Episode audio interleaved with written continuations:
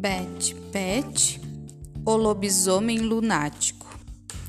Capítulo 2 Vozes na lareira. Pouco depois, a partida foi interrompida pelo chamado da senhora Silver. Todos para a mesa! Enquanto isso, lá fora havia começado a chover forte e nuvens carregadas escureciam o céu. O que tem para comer, mamãe? perguntou o Léo, que foi o primeiro a entrar na cozinha. Em homenagem ao nosso visitante, preparei deliciosos pratos vegetarianos: torta de espinafre, salada de frutas e bolo de laranja. Que tal? Todos gostaram da novidade, até mesmo Léo, que começou a se empanturrar imediatamente. Bússola gostou em especial do bolo, que repetiu três vezes. Ei, mas você não era o tal que só comia frutas e verduras? provocou o Léo. Tem razão, senhor Léo. Mas Martin acabou de me explicar que o cérebro precisa de açúcar para funcionar bem. Ah, ele chamou de senhor Léo.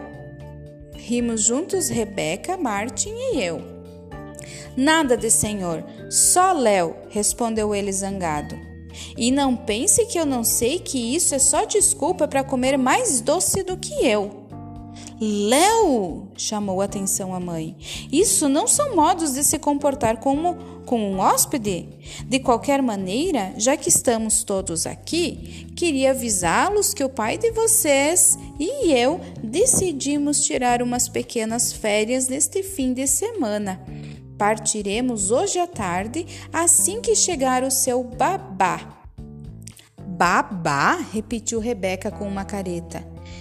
Ah, nós não somos bebezinhos, protestou o Léo. E quem que é essas pessoas? Quis saber o Martin, bem desconfiado. É alguém da família, respondeu a mãe. Barulhos preocupantes vindo da sala interromperam a frase da senhora Silver. O que que foi isso? perguntou o Léo empalidecido. Não sei, mas poderia jurar que os sons vieram da lareira. Todos correram para a sala ao lado. Ei! Gritou o senhor Silver, esticando-se para olhar dentro da chaminé. Tem alguém aí em cima? Respondeu um vozeirão potente que o fez dar um pulo. Com a chuva e com o vento, quem é que bate no meu convento? Sons e ultrassons.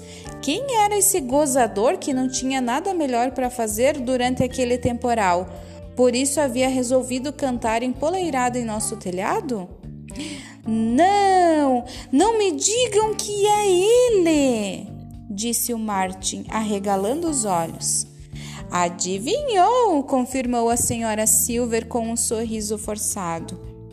Martin desabou na cadeira mais próxima, desanimado. Encrenca vista. Verifiquei se os óculos dele estavam embaçados, mas não estavam. Então, nenhuma encrenca. Alguns instantes depois, porém, alguém começou a batucar alegremente na porta e o Sr. Silver se apressou para abrir. Para abrir. Na soleira apareceu um estranho sujeito vestido como um espantalho e com o cabelo todo bagunçado.